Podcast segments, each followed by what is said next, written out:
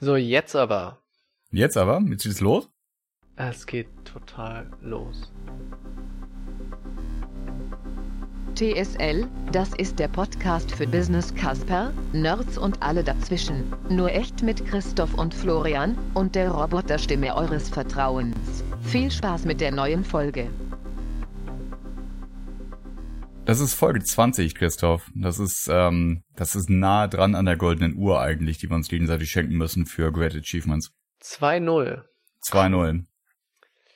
Cool. Ja. TSL Nummer 20. Um was geht's denn in TSL Nummer 20? Na, ich war ja im Urlaub. Und ähm, ich dachte, ich erzähle einfach mal so ein bisschen aus dem Urlaub. Weil wir ja, wofür steht TSL nochmal? Technology Startup and Life, richtig? Yes. So, und wir kriegen mit der Folge jetzt also auf jeden Fall live abgedeckt, weil ich war ja im Urlaub, hallo. Und Mhm. äh, wir kriegen aber auch ein bisschen Technology wieder rein. Warum, wo warst du denn? Ich war unter anderem in Shanghai. Danach waren wir in Taiwan. Ich dachte, ich erzähle mal ein bisschen was aus Shanghai. Und ähm, dann, dann können wir von, von dort aus ja nochmal so ein paar Themen anträgern. Mhm. Das ist jetzt wie eigentlich immer bei uns Regel, natürlich gepflegt von, äh, geprägt von gepflegtem Halbwissen. Und ich will auch mich selber gar nicht so weit äh, in, in politische Gefilde begeben, aber so ein bisschen auch, sonst macht es keinen Spaß. Ich bin sehr gespannt, weil ich war auch in Shanghai, ist aber schon ein paar Jahre her. Mhm. Ähm, das müsste sein acht, neun Jahre. Mhm. Ich war, glaube ich, zweimal da, vor elf oder zwölf Jahren und dann nochmal eben vor acht oder neun Jahren auf einer Konferenz zu der Zeit, wo ich an der Uni war. Und jetzt Mhm. bin ich mal sehr gespannt, wie sich das wohl verändert hat. Ja, das ist lustig, weil ich war das letzte Mal in Shanghai im Jahr 2007. Das heißt, hätten wir uns eigentlich treffen sollen. Vielleicht waren wir zusammen. Wahrscheinlich waren wir zusammen da. Ja, und, und ich war auch seitdem, seitdem nicht mehr da. Was ist mir aufgefallen? Ganz, ganz viel natürlich, aber äh, was, was jetzt für, für uns vielleicht die spannend sind, drei Themen. Das eine ist Kameras, das zweite sind Elektroroller und das dritte ist Internet. Und das vierte von den drei Sachen ist das Thema Payment. Ich fange mal mit den Elektrorollern an, weil da habe ich gar nicht so viel zu erzählen. Aber das eine, das fand ich echt krass. Denn wenn du dich dran erinnerst, und wahrscheinlich war das auch noch bei deinem zweiten Besuch so, Shanghai eine relativ laute Stadt, ganz, ganz, ganz Mhm. viele Menschen und äh, ganz viele unterwegs auf knatterigen Rollern. Mhm. Ja, und dann, dann hast du irgendwie in der Stadt so ganz große Kreuzungen und dann k- knüdeln die sich zusammen, so ein Pulk von Rollern auf jeder Seite, Mhm. es wird Ja. grün, dann macht das oder so ähnlich. Genauso hatte ich das auch erwartet. Und dann sind wir am Flughafen angekommen, sind dann mit der, mit der Bahn in die Stadt reingefahren, ähm, in den Bus umgestiegen. Und da war noch ganz viel so Umgebungsgeräusch. Und dann sind wir das erste Mal auf dem Bürgersteig. Ich stand das erste Mal an der Straßenkreuzung. Bin nicht so riesig, aber hm, okay, groß. Und es war ein Roller da und es wurde grün. Und es machte weil die alle, und Mhm. zwar alle ausnahmslos Elektroantrieb haben. Und das hat mich total geflasht. Und dann habe ich, also ich hab immer geguckt, wo finde ich denn die Ausnahme? Also offensichtlich gibt es irgendwie dürfen Motorräder, größere Maschinen dürfen auch Verbrennungsmotoren in der Stadt haben, Autos auch. Mhm. Aber selbst so zu Lastrikscha-Karren umgebaute Dinger haben Batterien unten drin. Und das ist, das war so ein, ein, ein einschneidender Moment und dann immer wieder, weil einfach das, der visuelle Eindruck, der war genauso wie früher. Und die Ohren haben gesagt, ey, Alter, das stimmt überhaupt gar nicht. Interessant. Und es war richtig ruhig. Meine, meine fünfjährige Tochter hat gemeint, hm, können wir nicht nach Shanghai ziehen? Es ist so schön ruhig. hier." Echt? Ja, es war wirklich Interessant. abgefahren. Und weißt du, woran das liegt? Also ist das irgendwie staatlich verordnet, staatlich reguliert, wie zum Beispiel in Singapur, wo, äh, wo es ex einfach extrem teuer ist, überhaupt eine Autolizenz zu kriegen? Ich muss jetzt überlegen, wie viel ich hm, hm, hm, hm machen muss, bis äh, ich das gegoogelt habe. Also ich kann mal sagen, was ich von Singapur weiß. Ähm, Singapur, die haben einfach irgendwann gesagt, hey, wir haben hier viel zu viele, viele Autos. Und ab jetzt gibt es einfach so eine Autogebühr. Ja. ich glaube, es ist so eine Art Lizenz, die du kaufen musst. Ja. Und die ist unglaublich teuer. Ich glaube, die liegt in der Größenordnung von mindestens nochmal so teuer wie ein Auto. Irgendwo zwischen 50 bis 100.000 Euro habe ich so im Kopf. Und das führt dazu, dass einfach viele Leute kein Auto haben, weil es unglaublich teuer ist. Und ähm, in, in China, in Shanghai, könnte ich mir auch vorstellen, dass die Regierung einfach irgendwann gesagt hat, so, ähm, wer einen Roller hat, der nicht elektrisch ist, zahlt jetzt Betrag X. Wahrscheinlich ist das Und dann so. ist das Problem ganz schnell erledigt. Ne? Ja. Jetzt finde ich nur irgendwie blödes Scooter-Sachen. Das so schnell nicht ergoogelt. Ja, interessant. Ich, ich, Und ich reich das in den? Shownotes nach. Nein, ich, nein, ich bin nicht mit sowas gefahren. Nein. Hm. Wir hatten in Taiwan dann einen Mietwagen, äh, ein ganz normales, asthmatisches, irgendwie 1,8 Liter Mitsubishi Line. Aber äh, genau. So das zweite, das war das Thema Kameras. Das habe ich, glaube ich, in in einer der, der letzten Folgen erzählt. Ich bin beruflich zwischendurch mal mit, mit so, so Video Analytics auseinandergesetzt. Und deswegen bin ich sowieso schon in den letzten Monaten immer, also egal ob ich im Supermarkt bin oder draußen, ich, ich finde alle Überwachungskameras mittlerweile. In Shanghai war es unglaublich, wirklich unglaublich krass, wie viele Kameras dort hängen. Und zwar überall. Mhm. Das fängt am Flughafen an, wo dann in der Immigration, in der Halle, wirklich von dem Punkt, wo ich stand, habe ich versucht zu extrapolieren, habe ich ungefähr zwei bis 300 Kameras gesehen. Was? Ja, weil, weil das ist eine, so eine Irre. richtig große Halle mit irgendwie, Mhm. keine Ahnung, so Ja. 30 Schalter nebeneinander. Und dann waren quasi über jedem Schalter war nicht nur eine Kamera, sondern eine Reihe von drei Kameras. Und dann waren an den Wänden hinten vorne waren Kameras und auf an jedem Schalter selber waren, glaube ich, zwei Kameras eingebaut. Das heißt, also es war, es ist wirklich unglaublich. Und als wir dann in der Stadt waren, ging es letztlich genauso weiter. Ich habe das Gefühl gehabt, dass es wirklich, also an jedem Telegrafenmast eine Überwachungskamera hängt. Und ganz oft hing an einem Masten, wenn es da eine Kamera gab, auch gleich mehrere. Mhm. Also wirklich wie, wie so ein, wie so ein Tauben, so ein Taubenschlag. Dem Mhm. Motto, oh, da, da gibt's was zu sehen, da muss ich jetzt auch. Oh ja, ich auch, ich auch, ich auch. Und natürlich auch in der, in, der- in der U-Bahn, also Public Transport sowieso alles. Das fand ich wirklich krass. Natürlich auch mit der Vorinformation, das ging ja irgendwie so im, im, im Herbst, ja, oder im Sommer, Herbst durch die Presse letztes Jahr, dass ähm, in, in China sie pilotieren, so, so ein Ranking-System äh, Ja. für, für Bürger einzuführen. Ne? Also Mhm. wer sich, wer sich gut benimmt äh, und, und also linientreu ist, äh, ordentlich schafft, keinen Ärger macht, der, der kriegt viele Punkte. Da musste ich insbesondere dran denken an ähm, einer Straßenkreuzung äh, im, am, am Bund, da also direkt im, im ja, so ein bisschen touristischen Zentrum auch, wo der Fluss da durchläuft. Denn da gab es eine Verkehrsampel, die hatte, die war so eine Säule quasi und die hatte auf der Fußgängerseite Kameras integriert. Das heißt, die hat direkt also auf den, den Fußübergang geguckt Mhm. und die hatte auch ein Farbdisplay eingebaut. Und ähm, dann bin ich über die Ampel und habe dann geguckt und dann sah ich irgendwie ein ein Bild von einem Menschen, der über die Straße geht. Und was dann rauskam, ist, dass diese, diese Ampel automatisch Bilder gemacht hat von Menschen, die bei Rot über die Straße gehen.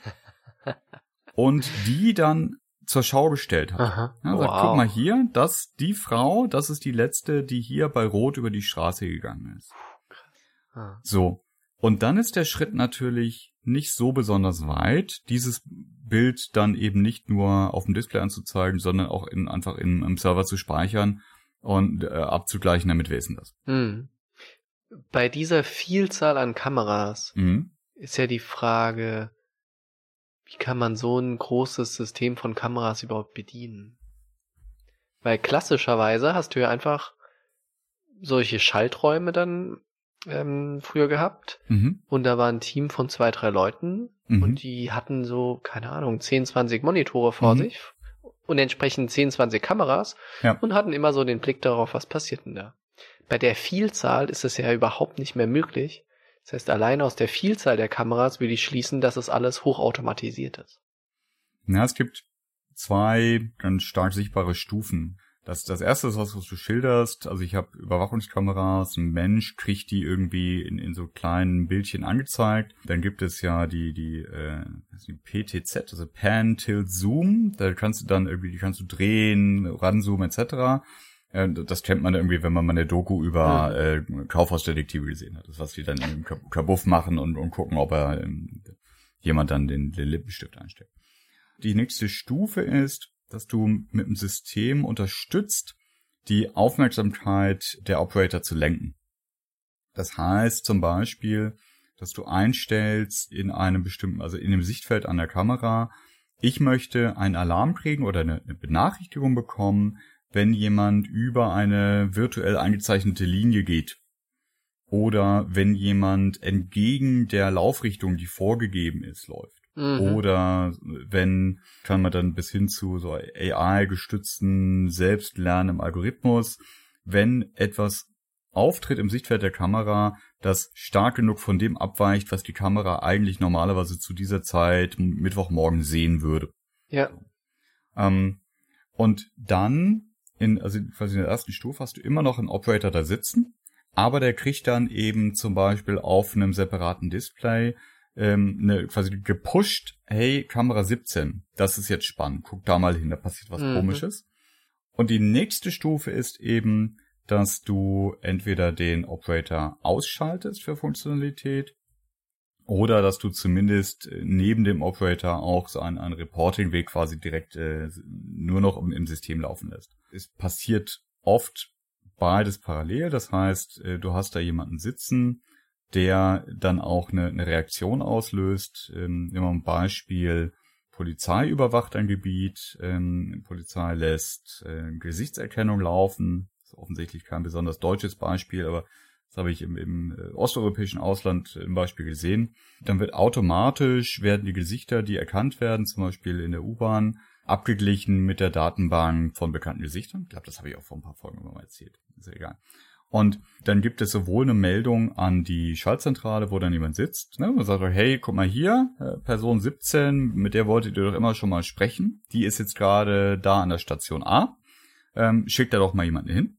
Und gleichzeitig äh, läuft irgendwie Abgleich ins System, läuft äh, die Aufnahme etc. pp. Hm. Ich kenne, aber ich, also ich kenne auch, bei, weiß gerade nicht die ganze Welt von Video Analytics noch, noch relativ wenige Beispiele, wo quasi kein Mensch mehr reagiert, sondern nur noch eine Maschine. Ja, das sind dann eher so Anwendungen in der Fabrikhalle, äh, wo man Qualitätskontrolle mit Kameras macht. Aber das in so einem Security-Umfeld dann automatisch nur noch die Maschine reagiert, eher selten. Was ich mir vorstellen kann, aber das weiß ich nicht sicher, weil ich mich damit noch nicht so eingehend beschäftigt habe, ist, dass zum Beispiel in der Überwachung von automatisch fahrenden U-Bahnen, in, in, Kopenhagen zum Beispiel, wenn du mhm. dich da in die Straßen oder die Bahn setzt, ist da kein, keiner mehr drin, der fährt. Da kann ich mir vorstellen, dass zum Beispiel so eine Notbremsung vielleicht sogar auch ausgelöst wird, wenn der Operator gerade nicht schnell genug reagiert. Aber ja. wenn die Kamera sieht, oh, da ist jetzt ein Hindernis auf dem Gleis. Hm, interessant. Ja. Zu dem Thema Gesichtserkennung mhm. vielleicht noch ein Wort man, man denkt ja immer, da ist dann einfach so eine Vielzahl an Kameras und wenn dann der Bösewicht irgendwo in der Stadt rumläuft, dann erkennt das System das. Ne? Mhm. Das Problem ist ja eher, dass das, dass diese Systeme viel zu oft irgendeinen Bösewicht erkennen, weil wenn du ein System hast, was auch nur eine sehr, sehr geringe Fehlerquote hat, mhm. ist ja das irgendwo im Promillbereich, aber die Millionen an Menschen, die dort rumlaufen, führen einfach dazu, dass du dann pro Tag trotzdem deine keine Ahnung, in einem Bahnhof deine 200 Fehlalarme hast. Ne? Mm, Von daher gebe ich mm. dir recht, dass das immer nur ein System sein kann, wo auch Menschen noch dahinter sitzen und die eigentliche Entscheidung treffen. Nicht? Ja, es hat wirklich dadurch, dass die Kamera so ein Universalsensor ist und eben nicht nur einen spezifischen Datenpunkt abgreift, so wie Temperatur oder Luftdruck, sonst was. Dadurch kann man damit so unglaublich viel machen. Und, und dadurch ist es auch so, so sensibel in, in ja einfach der, der Nutzung äh, und des Gebrauchs und potenziell auch Missbrauchs der Informationen. Ja, weil du kannst eben nicht nur in Anführungszeichen das Gesicht erkennen und mit einer vergleichsweise hohen Wahrscheinlichkeit, auch wenn es dieses, dieses äh, False Positives Problem natürlich gibt, Aber du kannst schon relativ gut sagen, ist das jetzt der Peter gewesen oder was der Paul? Aber du siehst eben nicht nur, war das der Peter, sondern du siehst auch, wie geht's dem Peter gerade. Ja, du kannst äh, Emotionen erkennen. Du kannst anhand der Bewegungsmuster erkennen, wenn jemand irgendwelche gesundheitlichen Probleme hat.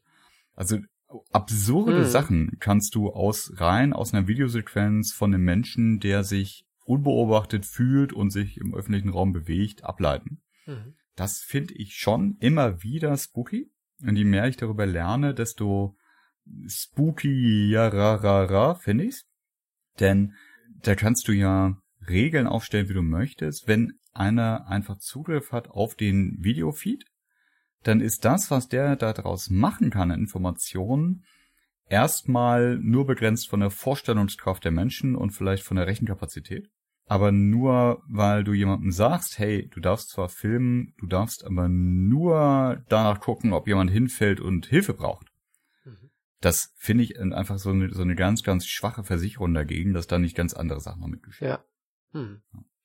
Interessant. Was gab's denn noch Spannendes? Ich hatte ja noch zwei Sachen, genau. Das Internet. Ähm, mhm. Es war vergleichsweise easy, sich eine SIM-Karte zu organisieren, äh, mit, mit ordentlich Datenvolumen etc. Ähm, und was gewöhnungsbedürftig war dann, aber es, dass es eben die Great Firewall of China mhm. gibt. Und das hieß, äh, ist, ist, Google gab es nicht. In keiner, keiner Ausprägung. Hab, hab erstmal tatsächlich dann gucken müssen, wie ich auf dem iPhone die äh, Default-Suchmaschine ändere. Meine erste Reaktion war, ich wusste ja, Google geht nicht. Ja. Meine erste Reaktion war, im Browser einzugeben, halt ne, quasi als Suchbegriff mhm. irgendwie ja. äh, äh, Suchmaschine für China. Und so, ah, mhm. fuck, das klappt jetzt irgendwie nicht. ähm, wir haben mich zum Glück an Bing erinnert. Mhm. Das ist das Ach, Bing erst, geht. Ja, Bing geht. Also wirklich das einzige Mal, äh, also seitdem, seitdem die irgendwie losgelaufen sind vor ein paar Jahren und ich das Interesse aber mal angeschaut habe, dass ich Bing benutzt habe. Mhm. Ähm, und es geht dann halt auch nicht Google Maps, äh, aber es geht irgendwie das, äh, das äh, Apple-eigene Maps-System. Das fand ich sehr interessant. Auch VPN ging nicht oder nur ab und an mal. Das heißt, man, man muss wirklich relativ tief in die Trickkiste greifen, wenn man ein, ein, ein Tunnel durch oder unter oder über diese Firewall ziehen möchte. So eine einfache VPN-App scheitert da normalerweise dran. Also es geht wohl immer noch, ne? Da musst du dann irgendwie äh, also so ein L2TP-Tunnel, was ist das? Layer 2 Transfer Protocol? Whatever. Mhm. Ähm, also du musst ein bisschen mehr machen als nur eine VPN-App installieren auf dem Handy. Das habe ich in dem Moment nicht getan. Ja, also das war das war ganz interessant, denn dadurch, dass so, also Facebook geht auch nicht und alles was von Face, also was Facebook gehört, WhatsApp etc. kannst du auch knicken und Instagram, bla bla. Also mein, mein Leben hat quasi nicht stattgefunden. Ne? Ich konnte gar keine Bilder posten. Mhm. Ähm, aber das war schon interessant, weil, weil dadurch, dass eben so, ähm, so, so ganz häufig genutzte Services, die ich als, als selbstverständlich verstehe mittlerweile, nicht funktioniert haben. Und ich ja nichts geändert habe. Ich wusste ja, dass das wird jetzt einfach auf dem Wege quasi des Signals wird, wird da reingegriffen. Dadurch habe ich mich unglaublich beobachtet gefühlt. Mhm. Also nicht, nicht nur durch die ganzen Kameras, sondern auch dadurch, dass mir ganz präsent war, mein Internetverkehr, der wird mitgelesen. Mhm. Und das passiert grundsätzlich in der gleichen, also technischen Art und Weise in, in Deutschland auch. Ja, also die Server, über die mein Datenverkehr läuft, die können da genauso viel oder wenig von sehen wie in China. Es ist ja nicht so, dass ja. die jetzt irgendwie Pandoras Büchse aufmachen und auf einmal alles sehen, was man sonst nicht sieht, es wird halt bloß hier in Deutschland, hier in Europa, in den meisten Ländern ganz wenig eingegriffen. Ja. Aber auch da, also auch innerhalb von Europa gibt es landesspezifische Filterregeln. Ja, es gibt also durchaus auch hier in Europa Situationen, wo du sagst, also aus Deutschland kann ich auf eine Seite zugreifen äh, und das passiert, aber passiert dann in der Slowakei klappt das nicht oder in Frankreich klappt das nicht. Hm. Aber es ist halt sehr, sehr, sehr wenig ja. im Vergleich zu dem. Das Thema ist ja auch aus technischer Sicht sehr interessant. Ich können mhm. wir da in einer anderen Folge auch mal drüber sprechen was man eigentlich über diese äh, Great China Firewall eigentlich technisch weiß. Ne? Mhm. Ähm, weil auch wenn man überlegt, was für eine Bevölkerung, mit was für einem Internet-Traffic, der dort generiert wird in, in China, nicht? Was alles gefiltert und geprüft und analysiert werden muss, mhm. äh, muss das ein Riesensystem sein. Nicht? Und man, ein paar Dinge kennt man darüber, einfach darüber, dass manche Nerds ausprobiert haben, wie reagiert denn so ein System und was kommt denn eigentlich wirklich auf Mhm. so einer niedrigen Netzwerkebene zurück. Mhm. Und das ist recht interessant, nicht? um so ein Beispiel zu geben. Da ist unter anderem wirklich eine Deep Packet Inspection drin. Das Mhm. heißt, das System schaut wirklich im Detail in die Pakete rein. Also Mhm. nicht nur auf der Ebene, welche IP-Adresse ist das, wo soll das hingehen, sondern versucht auch wirklich in die Inhalt-Payloads reinzuschauen. Mhm. Mhm. Das ist schon relativ rechenaufwendig. Das heißt, du brauchst da echt viele, viele Systeme, die diese Ja. Prüfung machen. Und dann ist ganz interessant, dort gibt es wohl so eine Art Active Probing, wird das genannt. Wenn ein solches System in der Deep Packet Inspection was Komisches findet Mhm. und sagt, da ist jetzt ein bisschen komischer Inhalt, dann wird erstmal die Verbindung direkt abgebrochen und die Firewall selber probt einmal zu dem Ziel hin. Ne? Also zu Mm. dem Server, wo die Verbindung abgebrochen wird, wird einmal hingeprobt und man versucht rauszufinden, was ist das eigentlich. Mhm. Und wenn das zum Beispiel, weiß ich, ein Tor-Server ist, ähm, mit dem man eben in nicht, das Thema Darknet, Mhm. dann wird das einmal notiert und ist für immer gesperrt. Also ganz interessant. Die schauen, was passiert da. Oh, verdächtig. Wir schauen Ja. mal selber nach. Okay, für immer weg. Ne? Also auch von der technischen Seite sehr, sehr interessant. Können wir in einer anderen Folge mal drüber sprechen. Absolut, ja. Und vielleicht können wir in dem Kontext dann auch nochmal, also da bin ich auch nicht auf dem aktuellen Stand, das müssen wir mal vorbereiten, schauen, wie positionieren sich denn so Player wie eine Microsoft, eine, eine, eine Facebook, äh, eine Google, äh, eine Amazon und Konsorten dazu. Weil das ist ja immer wieder auch, auch Thema gewesen, hat immer wieder für Schlagzeilen gesorgt. Wer kooperiert denn mit denen? Und äh, wer sagt denn, nee, wir, wir lassen uns von euch nicht zensieren, beziehungsweise da hast ja keine Wahl, äh, welcher Traffic durch die Firewall läuft. Aber im Sinne von, wir machen jetzt nicht ein Google für China, das irgendwie regierungskonform ist. Hm. Ja. Ja, und das letzte aus der aus, aus dem Reisereport ist eigentlich nur eine Bestätigung dessen, was wir in der Folge zum Mobile Payment schon gesehen haben. Und ich glaube, später hast du auch nochmal die, diese Bedeutung von, von QR-Codes. Genau, in, in Folge äh, 17 war das. Ähm, als wir über, über Sensoren Mhm. und, und fühl Ja, fühlende genau. Maschinen Mhm. gesprochen haben. Auch wenn QR-Codes nach wie vor kein Sensor sind, aber seid ihr nachgesehen. Denn das ist wirklich krass. Ich hatte schon viel darüber gelesen und gehört, dass es so sein wird. Es war trotzdem überraschend, einfach weil es so konsequent durchgezogen ist. Mobile Payment regiert die Stadt. Ich kann Mhm. nur für Shanghai sprechen, so als, als ein Datenpunkt. Aber das war wirklich heftig. Also mit, mit Alipay und WeChat äh, und, und, und wie sie, wie sie alle heißen. Ich habe Hast du dich angemeldet? Nee. Also ich wusste ja, du brauchst ein chinesisches Mhm. ähm, Bankkonto, um das zu machen. Das heißt, du musst dann irgendwie zur Bank gehen, musst eine Bank finden, die eine Hoteladresse akzeptiert oder eine Fake-Adresse, musst ein paar Tage warten, bis das prozessiert ist, musst die dann bla bla bla bla bla und bis dahin waren wir schon weitergereist. Mhm. Sonst hätte ich das wahrscheinlich tatsächlich probiert, weil ich, das hatte ich ja erzählt neulich, ne? Also, ich habe ja die, den Erfahrungsbericht von jemandem bekommen, Ja. äh, der das Mhm. genauso macht. Mhm. Ja, also ich war leider außen vor. Ich habe immer nur Leute das bedienen sehen. Und es ist halt wirklich überall. Das ist beim Bäcker, das ist im Supermarkt, das ist im Handyshop. Das ist aber auch an Stellen, wo ich es nicht erwartet hätte. Zum Beispiel gibt's ja bei so, so Aussichtstürmen, das heißt irgendwie so im Hochhaus drin, so äh, diese, diese großen Ferngläser, weißt du, wo du in die Mhm. Münze reinschmeißt und dann Ja. kannst du in einer halben Minute angucken. Mhm. Ja, und dann dachte ich, cool, machen wir. Meine Lütte auch so, oh, Papa, darf ich? Und dann habe ich den Geldschlitz gesucht. Und anstelle des Geldschlitzes war da ein QR-Code drauf. Und wie funktioniert das dann? Du scannst den QR-Code. Und dann kommst du auf eine Adresse, der du dann irgendwie Geld zahlst. Mhm. Und dann merkt das Ding, okay, hast das jetzt irgendwie, ist jetzt freigestaltet für eine Minute, ich Mhm. mache jetzt auf. Interessant. Das bedeutet ja im Umkehrschluss, dass dieses Fernrohr zum Beispiel auch irgendeine Art von Internetzugang Mhm. braucht. Mhm. Ja, Weil du bezahlst dann wahrscheinlich über einen Server, der irgendwo Ja. ein paar hundert Kilometer weit weg steht und Ja. der sagt dem Fernrohr, hey, mach auf. Florian hat gerade bezahlt. Ja. Für drei Minuten, los geht's.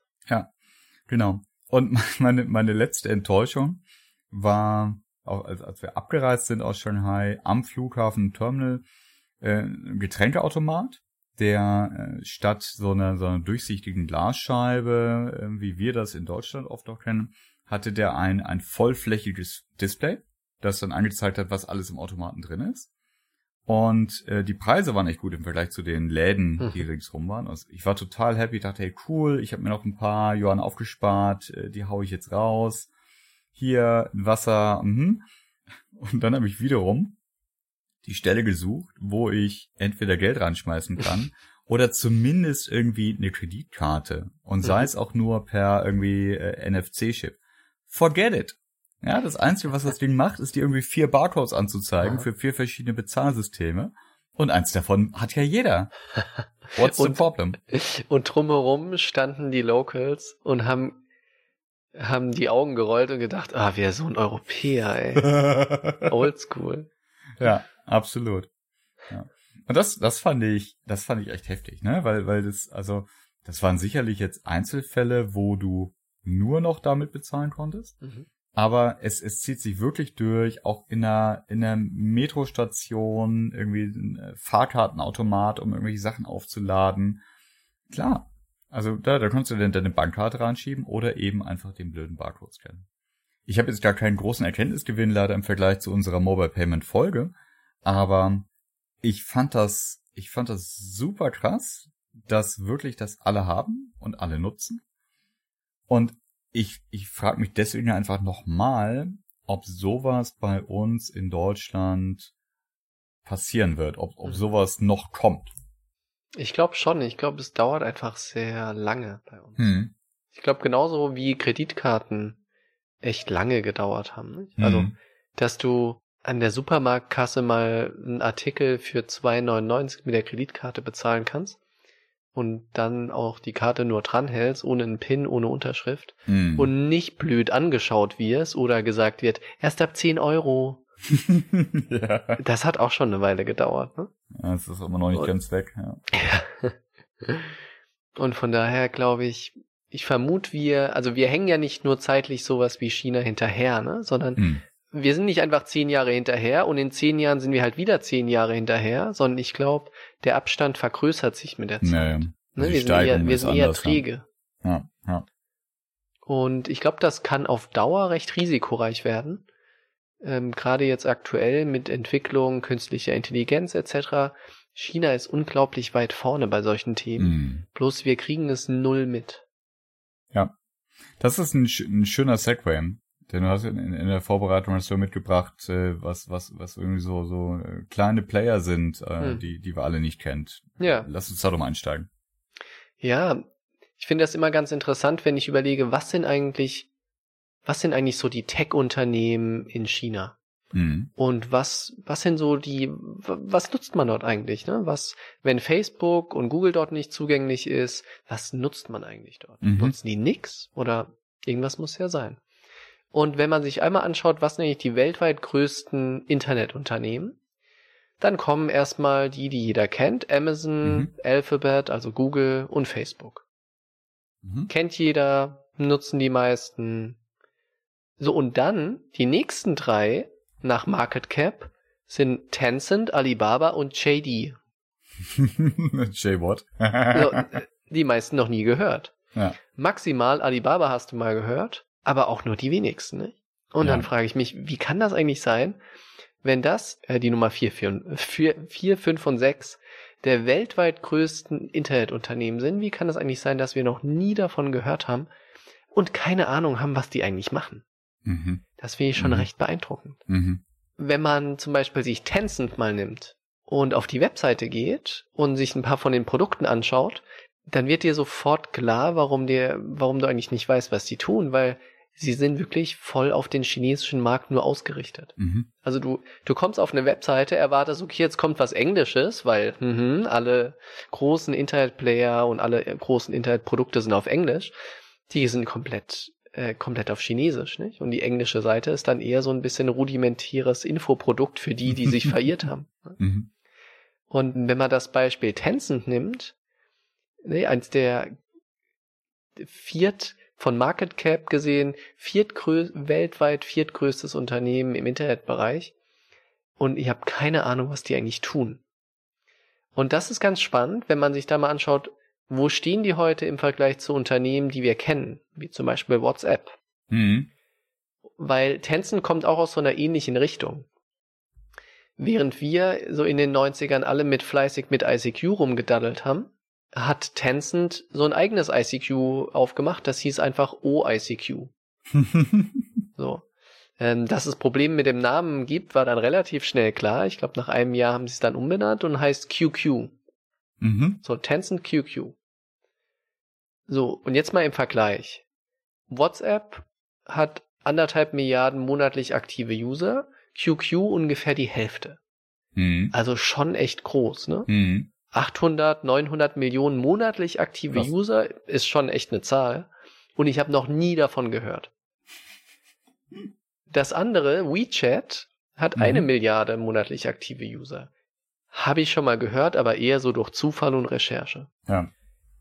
So, das macht mir teilweise so ein bisschen Angst, wenn ich, vor allem wenn ich an so Themen wie künstliche Intelligenz denke. Mhm.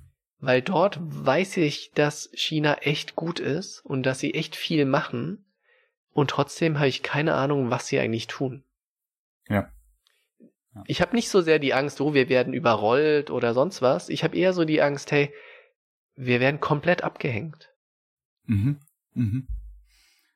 Ja, also selbst, selbst wenn es nicht, also über- überrollen hat ja was von, von Angriffsszenario, Mhm. ne? will uns jemand also aktiv etwas Böses. Aber der Aspekt, was du sagst, ist ja einfach, die, die scheren sich nicht drum, dass wir hinten dran sind, sondern bringen das Thema einfach für sich selber nach vorne. Genau, ja. Und das habe ich tatsächlich auch auf meiner Leseliste. Ein Buch, das nennt sich AI Superpowers Mhm. von ein- ein- einem Herrn, der heißt Kai-Fu Lee. Seit, seit, seit vielen Jahren, also ein, ein Mastermind offensichtlich äh, in, in der Branche. Und ein Kollege von mir hat das empfohlen, weil es einfach schön, schön rausarbeitet und, und, und plastisch greifbar macht, auch für einen Laien, was da eigentlich gerade passiert was da in den letzten Jahren schon passiert ist. Und ähm, also das habe ich deswegen auf der Leseliste, weil ich genau dieser Gap mich eben auch brennend interessiert, Mhm. um ein bisschen besser ein Gespür dafür zu kriegen, was da passiert. Ja. Was ich krass finde, ist, wie aktiv letztlich aber auch dann die chinesischen Unternehmen auf dem, ähm, auf dem westlichen, auf, auf dem amerikanischen, auf dem europäischen Markt werden.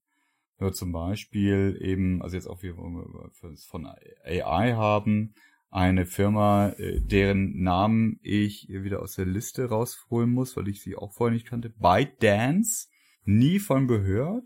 Die haben neulich Musically gekauft. Mhm. Musical.ly. Das kennt man, wenn man, also wenn man so, entweder wenn man zwölf ist und Amerikaner äh, oder wenn man so, so ein bisschen in diesem ganzen Social Media Plattformgedöns unterwegs ist, also total gehypt, äh, vorletztes, letztes Jahr, haben die sich unter den Nagel gerissen und haben selber eine, eine News-Plattform, die heißt, wo wir wieder ablesen, To- Toutiao. Mhm. Und das ist so ein bisschen wie BuzzFeed, bloß mit dem Unterschied, dass die App nicht nur dir irgendwie Content zuspielt, äh, der irgendwie für dich passt und versucht irgendwie, ne, so, ähm, so, so ein bisschen algorithmengetrieben Sachen auszuspielen, sondern die komplett das Nutzungsverhalten der User, die die, die App haben, aufsaugt. Mhm. Also halt wieder total datenkarg gespielt, ja, und also ich glaube auch Location-Daten, ist wirklich alles drin, äh, was sich bei uns entweder keiner traut oder keiner in der Lage ist zu prozessieren. Das finde ich halt so krass, weil weil das halt auch ein Beispiel ist, dass ich nur, weil ich mit jemandem gesprochen habe, der sich damit explizit auseinandergesetzt hat, irgendwie nur nur eine Ahnung davon kriege, was da passiert. Mhm. Und ansonsten hörst du davon nichts. Und die meisten Medien, die ich lese, die, die mit dem Internet zu tun haben, sind äh, amerikanische oder deutsche Quellen. Und da hörst du halt maximal, so wie du es eben auch gesagt hast, von ähm, dem äh, Herrn Ma von Alibaba. Ja. Und dann war es das eigentlich auch schon. Mhm. Eine kleine Ausnahme ist jetzt allerdings zur Zeit, da hört man ganz oft den Firmennamen Huawei. Mhm. Oder Hua Ja. Huawei, Huawei. Mhm. Die kriegen jetzt gerade ziemlich auf die Nüsse, ne? Also von, auch, auch aus Amerika getrieben. Huawei ist ja, also die machen Handys, äh, Smartphones, Tablets, die machen aber auch äh, Infrastruktur für Mobilfunk. Und ähm, da haben sie ja gerade ziemlich eins auf die Nüsse gekriegt, weil irgendwelche niedrigrangigen Angestellten, was das CFO, äh, weiß nicht, ähm, der, der Industriespionage äh, verdächtig bezichtigt wurden. Und unter anderem auch in Deutschland äh, im, im jetzt momentan laufenden Ausbau des, des 5G-Netzes. Firma Huawei neben so Playern wie Ericsson oder, äh, oder Nokia ja, auch beteiligt ist. Und soweit ich weiß, gibt es äh, eben tatsächlich auch äh, an, eine Beschäftigung damit äh, im, im Bundestag und die Frage, sollten wir in Deutschland ähm, der Firma Huawei es weiterhin ermöglichen, dass sie quasi an ja also Infrastruktur, die ja durchaus auch eine äh, ja für für Wirtschaft, aber auch für alle möglichen anderen Funktionen eine zentrale Rolle hat, sollten die bei uns Infrastruktur aufbauen dürfen, wenn wir Zweifel daran haben, ob sie das also ne, diese diese exponierte Position mit ihrer Technologie und ihrer Hardware äh, das, das nicht nutzen, äh, um dem chinesischen Staat irgendwelche Informationen zuzuspielen, hm. die sie hm. nicht haben dürfen. Ja. Also Huawei, auch wenn viele vielleicht auch da den Namen nicht kennen und ist ja wirklich gerade, was den Smartphone-Bereich angeht, Nummer drei. Apple, mhm. Samsung, Huawei ähm, ist, glaube ich, die Reihenfolge. Oder wahrscheinlich ja. Samsung, Apple, Huawei. Und was so Netzwerk und Mobilfunk angeht, glaube ich, wahrscheinlich sogar eher die Nummer zwei. Mhm. Also die sind wirklich, wirklich groß, was solche mhm. Hardware-Sachen angeht. Mhm. Und auf die Mütze kriegen sie schon seit, ich glaube, ich Jahrzehnten. Ich habe das erste Mal von Huawei gehört, da war ich noch an der, da war ich noch an der Uni und damals war das mhm. Thema, da haben sie sich, glaube ich, mehr mit so Netzwerksachen beschäftigt, mit so mhm. Cisco-Routern kopieren und sowas. Mhm. Damals hatten die zum Beispiel Router, also Netzwerkrouter rausgebracht, die so ziemlich eins zu eins den von Cisco geglichen haben, bloß dann angeblich noch einen kleinen Backdoor drin gehabt hatten. Mhm. Also auf die Mütze kriegen sie schon länger und ich glaube in den USA noch deutlich stärker. Mhm. Ich glaube sogar so weit, dass Komponenten von Huawei, wenn es um kritische Infrastruktur geht, äh, gar nicht verbaut werden dürfen. Ja, das ist schon abgefahren. Ja, das ist ähm, das ist ja bei weitem nicht das einzige chinesische Unternehmen mit einer intensiven staatlichen Beteiligung ja, also dafür kenne ich mich zu wenig aus, jetzt so zu mutmaßen, ob überhaupt einer dieser, dieser großen Player aus China gänzlich frei davon ist, massiv, äh, wenn, wenn sie es denn wollen, von, von, von Staatsorganen beeinflusst zu werden. Aber ein, ein Beispiel, das ähm, ich kennengelernt habe, ist ähm, hier wieder Video Analytics, eine Firma, die heißt Hikvision, H-I-K Vision, also ein, ein Weltmarktplayer für Überwachungskameras. Und ich hatte Kooperationsgespräche mit einem europäischen Video Analytics Player und dann habe ich die gefragt, was für Hardware braucht ihr denn, damit eure Software funktioniert? Ne, und ich dachte, das geht halt irgendwie um Auflösung, muss alles HD sein oder IP-basiert. Ne? Und die Antwort war, ne, eigentlich spielen wir mit allen Systemen, wenn Auflösung hm, stimmt, nur mit, mit dem einen chinesischen ähm, Kamerahersteller. Mit denen arbeiten wir per Definition nicht weil wir davon ausgehen müssen, dass äh, die Kameras, die IP-Kameras, äh, die die ausliefern, äh, eine Backdoor haben. Hm. Also wir wissen ja auch, dass Unternehmen wie Google, Facebook und Co. auch kontinuierlich von Staaten und Regierungen an die Daten weitergeben müssen, nicht? Also mhm. wenn es berechtigte Annahme gibt oder was auch immer.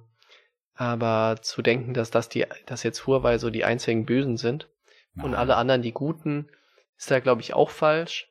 Ich glaube, das Kernproblem, was das ein bisschen anders macht, ist, bei zum Beispiel Facebook kannst du als Nutzer noch selber entscheiden, ich nutze Facebook oder ich nutze es nicht. Mhm. Bei Telekommunikationshardware, die überall unter der Erde und im ganzen Land verbaut ist, hast du gar nicht die Wahl. Ne? Wenn Hardware einmal verbaut ist, dann tust du als Endbenutzer auf gar keine Weise irgendeine Entscheidung treffen mhm. ähm, und kannst es kaum beeinflussen. Ne? Deshalb mhm. ist das natürlich nochmal deutlich größeres Problem, wenn du dann als Regierung irgendwann feststellst, so, puh, 10.000 unserer Telefonmasten, die hier rumstehen, haben ein Problem. Das ist nochmal deutlich schwerer zu handeln, wie wenn du sagst, wir haben mit einem Unternehmen, was Facebook oder irgendwas anderes heißt, ein, ein Problem. Und wir kriegen das aber noch darüber gelöst, dass die einmal an ihrer Software schrauben müssen. Aber solche Hardware-Komponenten, die überall verbaut sind, überall im Land rumstehen, die kriegst du gar nicht mehr so richtig eingefangen. Ne? Die kriegst du auch nicht alle mit einem Firmware-Update mal auf Knopfdruck aktualisiert. Ne? Ja, da fallen mir jetzt aber zwei, zwei Dimensionen zu ein. Das eine ist diese Unterscheidung, äh, die du gemacht hast, ist es quasi an, an Systemnutzung, die ich bewusst eingehe, ob das jetzt Hardware ist oder Software ist. Also nehme ich jetzt ein Gerät vom mhm. Hersteller äh, Blub in die Hand, will ich das haben oder nicht, äh, oder oder nutze ich äh, die die Facebook App oder nutze ich sie nicht? Das kann ich selber entscheiden. Ich habe selber den direkten Kontakt dazu. Versus das ist Netzinfrastruktur, die ich, ich habe keiner, keinerlei Möglichkeit zu wissen, dass die im Einsatz ist, während ich irgendwie mit Oma einen Skype-Call habe. Das zweite ist dann mit die Frage, wer, wer sind denn jetzt irgendwie die, die vermeintlich Bösen? Was China auszeichnet, ist sicherlich einfach dadurch, dass das ein, ein anderes politisches System ist als bei uns. Das ist eben ein, ein, ein, ein, sehr, sehr stark, wie, sage ich das jetzt, also das ist eine sehr, sehr konzertierte Veranstaltung. Ja, also wo die, die Verzahnung von Wirtschaft und Politik also systemimmanent äh, vorgesehen ist und auch, auch das Ausüben von Kontrolle, Überwachung etc. ganz, ganz anders normal ist, äh, als es das bei uns ist. Aber ich musste dann schon, eben auch jetzt, wo diese, diese große Unruhe wegen, wegen Huawei hochkam, an äh, den, den Whistleblower äh, Snowden denken. Mhm und äh, an die Dokumente, die dank seiner Hilfe veröffentlicht wurden, die ja mal so eine Tür aufgemacht haben, darin, was, was westlicher Überwachungsapparat alles zu leisten bereit und gewillt ist. D das war was, äh, und, und da wurden ja also ganz viele äh, Informationen zu, zu irgendwelchen Programmen mit, mit den absurdesten äh, Codenamen veröffentlicht. Ne? Also von, wo haben wir im System eine Backdoor, über, wir haben äh, also Geräte, Gerätschaften, um, keine Ahnung, Handyverbindungen auszuspionieren, Man-in-the-Middle-Attacks, also, ja wirklich, also quer durch den Garten der technischen Möglichkeiten. Will, will nur sagen, dass man jetzt den, mit dem Finger drauf zeigt und sagt, oh, ja, die chinesische Regierung äh, hat ihre Finger im Spiel, das ist hier bei uns ganz, ganz, ganz kritisch. Das will ich überhaupt nicht klar machen. Das ist ein super kritisches Thema. Aber jetzt als, als, als Bürger zu sagen, boah, die einzige Überwachung, äh, der ich mich aussetze, geht jetzt irgendwie vom chinesischen Staat aus, weil die jetzt irgendwie eine Huawei Netzinfrastruktur, eine, Backdoor haben oder diese Hikvision Kameras, das ist ja wirklich weit gefehlt. Und tatsächlich ist, ist so mein Bedrohungsgefühl, ähm, wenn das das richtige Wort ist, weiß ich nicht, geht tatsächlich eher von äh, europäischen und amerikanischen Kräften aus. Denn die sind ja an mir als Person mehr interessiert. Also dadurch, dass ich jetzt nicht irgendwie an, an wirtschaftlich interessant bin, weder als, als Arbeitnehmer noch als Privatperson, ist das den Chinesen wahrscheinlich ziemlich egal, was ich tue. Aber der, der NSA, dem irgendwie Geheimdienst hier in Europa, hm, vielleicht mehr. Und, und das finde ich so, so schwierig auch dann in der, in der medialen Darstellung des, des Themas, dass das so isoliert betrachtet wird. Ja, also, nur den Finger darauf zeigen, guck mal hier, das ist jetzt ein, ein, egal ob das China ist, das ist ein, ein, ein böses, böser ausländischer Staat, der versucht hier Informationen über euch, ihr unbescholtenen Bürger zu sammeln. Und mir fehlt daneben der Abgleich und sagen, also auf welchen Bodensatz von sowieso bestehender Überwachung kommt das eigentlich obendrauf. Und also ich, ich klammer jetzt aus, ob das jetzt also in welcher Art und Weise legal ist, aber es, es geschieht ja. Das finde ich ein bisschen schade. Es ist auch nicht, nicht zu erwarten. Aber wenn man sich das mal bewusst macht, dass eben jetzt das bei weitem nicht der erste Versuch ist, irgendwie über wirklich Telekommunikationsnetzwerk, Internetinfrastruktur systematisch, großflächig, vollautomatisiert Menschen äh, zu bespitzeln, auszuhorchen und Informationen zu kriegen, die eigentlich keinem zustehen. Na, bist halt schief gewickelt. Hm. China denkt sich wahrscheinlich hier, der Florian kennt nicht mal Tencent, Alibaba und Shady. Was können wir da raus. Interessantes holen von dem? ja. Wahrscheinlich geht's dort auch eher um ähm, Unternehmensinformationen, ja. die spannend sein können. Ja, genau.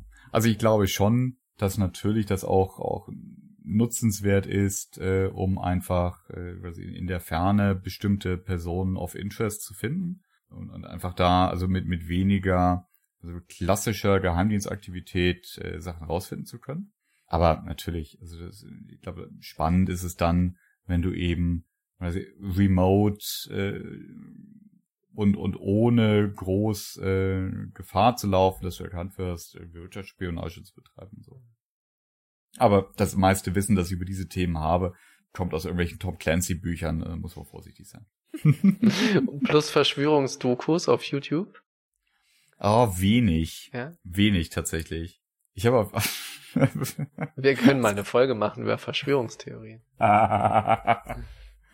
ich habe äh, diese Woche tatsächlich ein, also eigentlich bin ich kein Verschwörungsdoku-Thema, aber ich gucke relativ häufig irgendwie Videos von irgendwelchen Leuten, die mit CNC-Fräsen Sachen mhm. machen oder schmieden oder mhm. also so, so coole Handwerksdinger.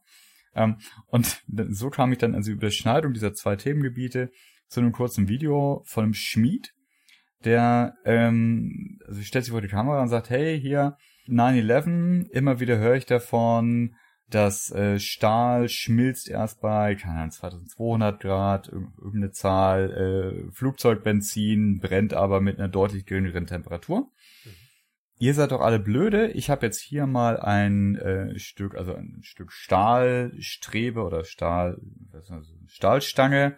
Und ich versuche das jetzt mal hier, ich spanne das mal Amboss mhm. ein, versuche das zu biegen mit der Hand. Oh, kann ich gar nicht biegen. Hm.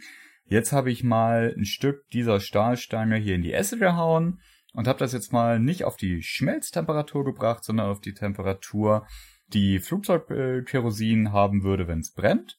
Spann das wieder in den Amboss ein und dann nimmt er halt, also mit Handschuh an, einen kleinen Finger, biegt diese Stange mit vollkommener Leichtigkeit einmal komplett durch. Ja, lässt sie auf den Boden fallen, sagt, so ihr Deppen. Nailed it. Gotcha. Habt ihr habt das jetzt gerafft, ja? Liebe Grüße. Ja, wir machen das. Verschwörungstheorien. Oh, also dann lieber, also dann lieber absurde YouTube-Videos, da kann ich ja, mitreden. Ähm, aber da ist ja Verschwörungstheorien, also mit subsumiert. Ist ein Teil, eine Teildisziplin. Schön. Sehr gut. Also machen wir irgendwann, irgendwann demnächst die YouTube-Olympiade. In diesem Sinne, Show Notes zu Folge 20, die sich links, rechts, oben, unten um China drehte, unter tsl.fm slash 20. Und wer Lust hat, uns fünf oder sechs oder sieben Sternchen auf iTunes zu hinterlassen, wir freuen uns sehr. Mittlerweile haben das ja schon ein paar gemacht. Und zumindest meinem Ego tut das total gut. Total. Ja. Total. Läuft. Finde ich gut. Besser. Super. Es war eine Freude. Bis später. Ciao, ciao. Bis dann. Tschüss.